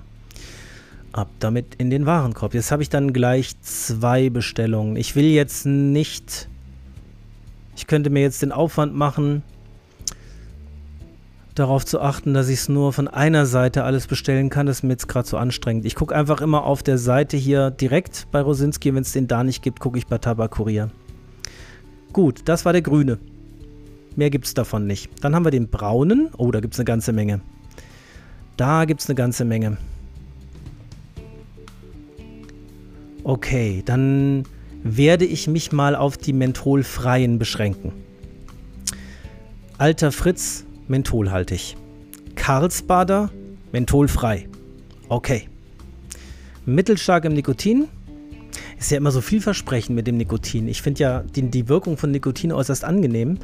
Aber wie gesagt, ich habe bei Snuff noch nie wirklich eindeutig Nikotin gespürt. Aber wer weiß, vielleicht ist ja bei denen, die hier angegeben sind, mit stark im Nikotin dann doch was zu spüren. Das ist hier Burley-Tabak gepaart mit Kaffeearomen und Schokolade. Das klingt doch gut. Mentholfrei, ja, genau. Okay, schauen wir mal. Karlsbader. Ja, gibt's. Wunderbar in den Warenkorb. Ich muss dann hinterher noch hergehen und muss mir zu allem noch diese Gefäße raussuchen. Das mache ich dann nach der Aufnahme. Das dauert jetzt zu lange. Dann der Goldapper, der Festtagsschnupf, mentholfrei. Das scheint in Richtung Schmalzler zu gehen, also Tabak rein, geölt, von leichter Feuchte. Okay, interessant. Goldapper. Auch vorhanden, wunderbar. Kann ich mir besorgen. Dann Kätner Tabak, der Biergartenschnupf. Aha. Tabakwürze mit erdigen und Küchenkräuteraromen. Nikotinstark, mentholfrei. Bin ich dabei. Kätner gibt's auch, wunderbar. Der Ochsenkopf der urwüchs, urwüchsige Schnupf. Mentholfrei. Wunderbar. Und vorhanden. Klasse. Der Poltergeist, der Wachmacherschnupf, mentholisiert. Okay, überspringen wir. Roter Kaschube, leicht mentholisiert. Sanssouci, nur leicht mentholisiert. Stargarder, mentholfrei, mild. Ah, mild spricht mich jetzt nicht so an. Obwohl, virginischer Tabak, Heidehonig. Mhm. Mhm. Nee, gibt's auf der Seite nicht. Kann ich aber bei Tabakurier gucken. Wie hieß er noch gerade? Stargarder. Also Stargarder. Okay. Ja, hier gibt's. Nee, gibt's den auch nicht. Sold out. Ist nicht so schlimm. Hat mich jetzt eh nicht so wahnsinnig angesprochen. Dann haben wir noch den Tabakum. Mentholfrei. Der reine Schnupf. Nur Tabak und ein bisschen Jojobaöl. Ja, das klingt doch interessant. Den würde ich auch gerne nehmen. Und den gibt's auch. Also ab damit in den Warenkorb. Da haben wir die braunen alle durch. Und zurück. Jetzt kommen wir noch zum schwarzen Schnupftabak. Wie gesagt, Schmalzler lasse ich erstmal außen vor. Aufgrund meiner nicht so guten Erfahrungen mit Schmalzler werde ich davon Abstand halten. Vielleicht überlege ich es mir noch im, im Laufe der Staffel. Aber jetzt im Moment bleibt der Schmalzler erstmal hinten anstehen. Die Berliner Luft ist mentholhaltig. Der Brüsseler ist mentholfrei, aber minzig. Ach ja. Pfefferminz, ja. Ja, vielleicht ist das ein Versuch wert. Wenn es, machen wir es mal so, wenn es ihn hier auf der Seite gibt, auf der Rosinski-Webseite, dann nehme ich ihn, den Brüsseler. Wenn nicht, dann war es das. Es gibt ihn, okay, dann nehme ich ihn. Und dann bleibt nur noch einer, das ist der Uka-Merker und der ist auch mentholfrei mit einer leichten Rauchnote. Mhm. Nur leichte, feuchte, mittelfeine Körnung, mittlere Nikotinstärke. Schauen wir mal, ob es ihn gibt. Den Uka-Merker. Ja, es gibt ihn. Okay, dann haben wir alle. Dann habe ich auf der Rosinski-Seite jetzt nochmal insgesamt 1, 2, 3, 4, 5, 6, 7, 8 verschiedene Snuffs zusammengesucht und nochmal zwei, ne, eigentlich nur einer. Ja, den anderen gab es ja nicht. Einen beim Tabakkurier. Den Rosinski Schnupf Nordisch Grün. Mhm. Das lohnt sich ja nun wirklich nicht. Also für 3,80 Euro 5 Euro Versandkosten zu zahlen, das lohnt sich nun wirklich nicht. Dann werde ich darauf wohl verzichten. Habe ich denn überhaupt einen grünen dann wenigstens mal dabei? Ja, den Klippenritt. Ja, dann soll es dabei, dabei bleiben. Ist in Ordnung. Dann schauen wir mal. Aber der Tabakkurier, das ist eine Seite, die ich mir vielleicht unabhängig vom Rosinski nochmal anschauen würde. Und wenn ich dann nochmal auf die Seite gehe, kann ich ja schauen, ob ich dann auch den Nordisch Grün dann da nochmal mitbestelle. Aber für heute soll es dann erstmal bei der Bestellung bei Rosinski bleiben. Ja, ich bin gespannt. Ich bin sehr gespannt, wie diese Schnupftabake sind. Die wurden mir jetzt sehr, sehr warm empfohlen. Und da bin ich immer offen für, für solche Empfehlungen. Das Schöne ist, dass Schnupftabak extrem preisgünstig ist. Das ist, glaube ich, die günstigste Art, Tabak zu konsumieren, die es überhaupt gibt. Also 10 Gramm kosten 2,70 Euro. Und mal ehrlich, 10 Gramm, das sind nämlich nicht 15 Milliliter, es sind 10 Gramm.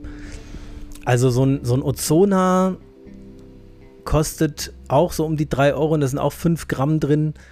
Und ich habe es, wie gesagt, noch nie geschafft, eine Schnupftabakdose völlig leer zu schnupfen. Und das ist wirklich, also kostengünstiger geht es nicht mehr. So, kommen wir zum Abschluss noch zur Gletscherprise. Okay, zwei Sachen wollte ich noch sagen. Und bevor meine Nase vom Schnupftabak so sehr beeinträchtigt ist, Gletscherprise wird ihn schon ordentlich beeinträchtigen, den Riechkolben, ähm, wollte ich noch zwei Sachen sagen.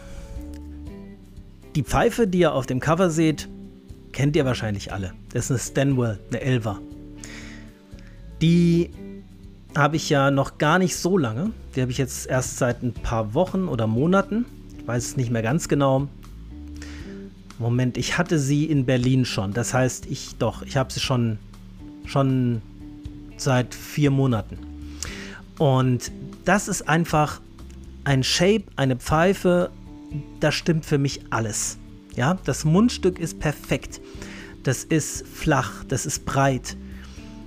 Die Pfeife ist leicht, obwohl sie groß ist und massiv. Man sie, kann sie wunderbar in der Hand halten. Ja, das Gefühl in der Hand ist toll.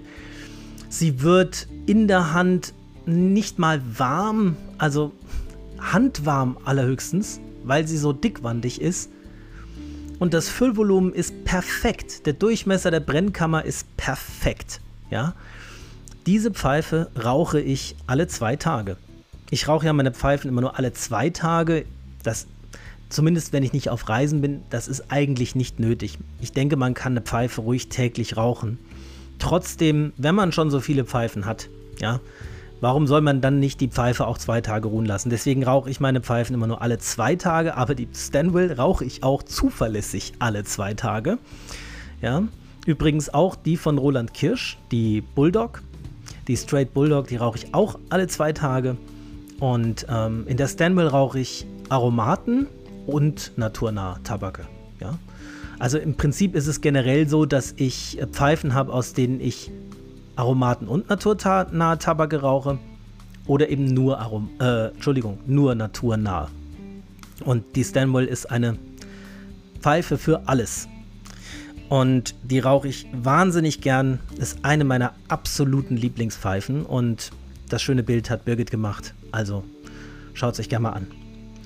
Ja, und dann wollte ich noch, wie so oft, eine kleine Buchempfehlung loswerden, beziehungsweise die Empfehlung zu einer Buchreihe. Für die unter euch, die gerne lesen, die Spiegelreisende. Das ist eine Reihe, die mich im Thalia schon sehr oft angelacht hatte. Die hatte ich schon sehr oft in der Hand und habe immer mal überlegt, nehme ich es mit oder nicht. Und da es ja gleich vier Bände sind, habe ich immer gedacht, na, das machst du später mal und jetzt habe ich es mir einfach mal gegönnt. Neulich, als ich krank war und viel Zeit hatte, habe ich die ersten zwei Bände gelesen, jetzt den dritten abgeschlossen, den vierten gerade angefangen. Ähm, sind immer so 500, 600 Seiten so ein Band, also ist jetzt auch nicht übertrieben viel und einigermaßen überschaubar, weil man weiß eben, es gibt vier Bände und dann ist auch gut. Das finde ich immer ganz angenehm, wenn die Reihe schon abgeschlossen ist und man nicht nicht weiß, ob die nächsten fünf Jahre noch zehn Bände kommen. Ja? Also die Spielreisende kann ich sehr empfehlen. Ich will gar nicht so viel über die Handlung sagen, weil ich das Gefühl habe, alles, was man sagt, ist ein Spoiler. Also, wenn ich irgendwas erzähle dazu, dann, dann wisst ihr schon zu viel. Das, es ist sinnvoller, das einfach zu lesen, ohne viel darüber zu wissen. Ich will nur was über die Atmosphäre sagen. Hm, ich habe euch ja mal von dem Buch Ganz gewöhnliche Monster erzählt, von, von Miro, J.M. Miro. Da hatte ich gesagt, es ist wie eine Mischung aus Harry Potter und Star Wars und Herr der Ringe. Wobei Herr der Ringe weit im Hintergrund eher Harry Potter und Star Wars. Und hier würde ich den Star Wars Teil mal rausnehmen und sagen, es ist. Das erinnert mich sehr an Harry Potter von der Atmosphäre her aber es hat keine Horrorelemente. Es ist nicht. Also ich finde, das könnten, glaube ich, auch Kinder lesen. Ich glaube, oder, oder, Jugendliche, ja. Ähm, das ist vergleichbar mit Harry Potter. Es gibt auch mal gruselige Momente in irgendeiner Form, aber es ist in keiner Weise brutal oder erschreckend in irgendeiner Form. Und es ist eine Fantasy-Reihe, kann man sagen. Ja, das ist, glaube ich, äh, kann man ohne viel ähm, preiszugeben sagen eine Fantasy-Reihe, die aber keine Drachen und Elfen und Zwerge enthält, sondern eine eigene Art von Fantasy. Ja, also Märchen könnte man auch sagen. Ja, ein modernes Märchen. Das würde passen. Der Hauptcharakter, der Protagonist, ist eine Protagonistin. Das ist Ophelia, die Spiegelreisende. Ja, die ist ja schon im Titel enthalten. Ja, also so viel kann man, glaube ich, sagen, ohne irgendwas zu verraten die Ophelia, die Hauptcharakter, die Hauptcharakterin, wie, wie, sagt man denn? Die Hauptfigur, sagen wir mal die Hauptfigur, kann eben durch Spiegel reisen. Das heißt, wenn sie ähm, einen Spiegel vor sich hat und einen anderen im Sinn hat, der nicht allzu weit weg ist, dann kann sie in den Spiegel reingehen und kommt gleichzeitig auf der anderen Seite im anderen Spiegel raus. Das ist eine ihrer Fähigkeiten. Und die andere ist, dass sie Leserin ist. Das heißt, sie kann Gegenstände berühren und dann ähm, die Geschichte dieses Gegenstandes erleben. Also sie ähm, sieht praktisch aus der Perspektive des Gegenstandes die Emotionen und die Ereignisse, die sich um diesen Gegenstand in der Vergangenheit ereignet haben, und zwar rückwärts. Das heißt, von jetzt bis, zum, bis zur Herstellung dieses Gegenstandes sozusagen. Das ist natürlich eine ähm, sehr, äh, ja, insofern schwierige Fähigkeit, als äh, wenn sie jetzt keine Handschuhe tragen würde, sie hat nämlich extra Handschuhe dafür an, Leserinnen-Handschuhe, dann würde sie ja ständig von Visionen heimgesucht werden, wenn sie irgendwas berührt.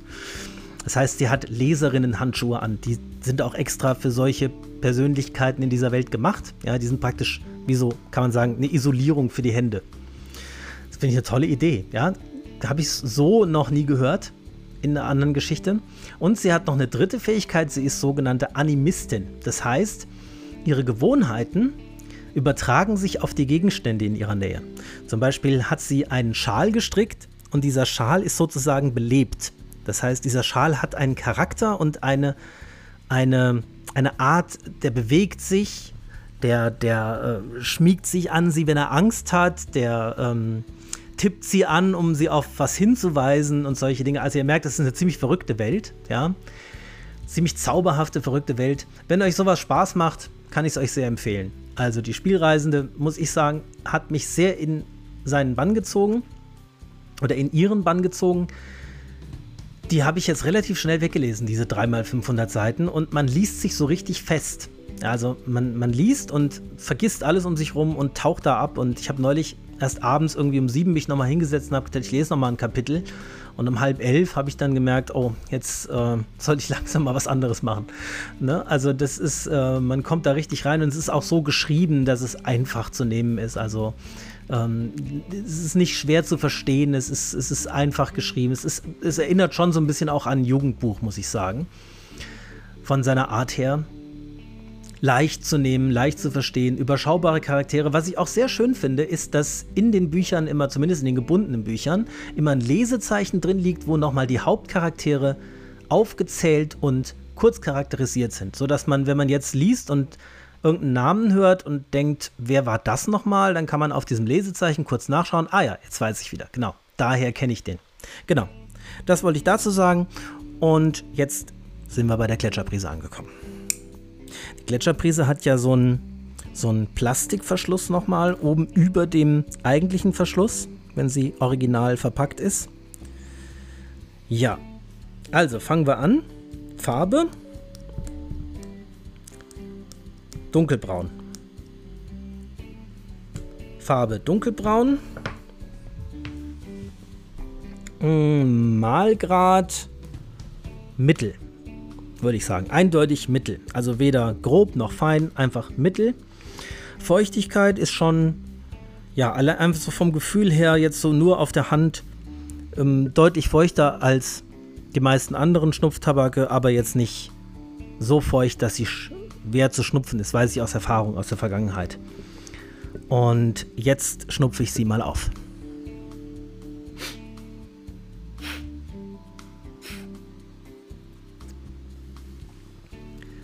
Ja, das Schnupfverhalten ist as easy as can be.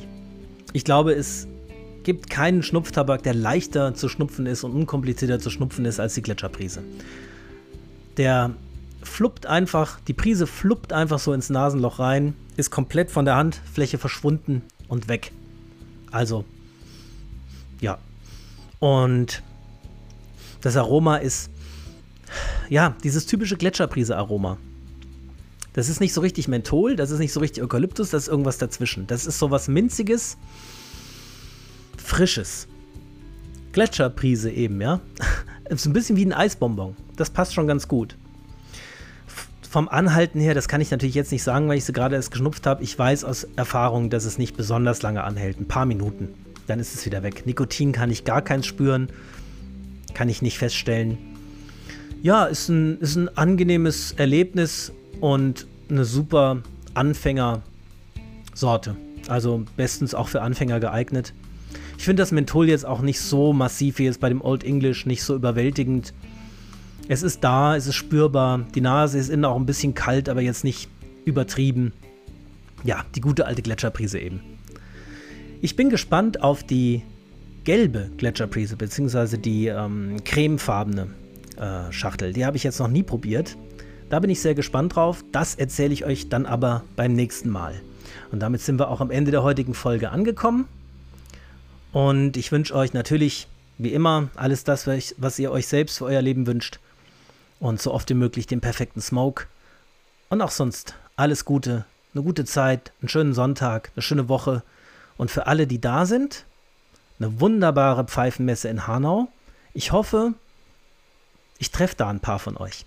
Ja, also wenn ihr da seid, ähm, rauchen wir gern mal ein Pfeifchen zusammen. Also dann, bis zum nächsten Mal bei Strandkorbgedöns. Macht's gut. Ciao.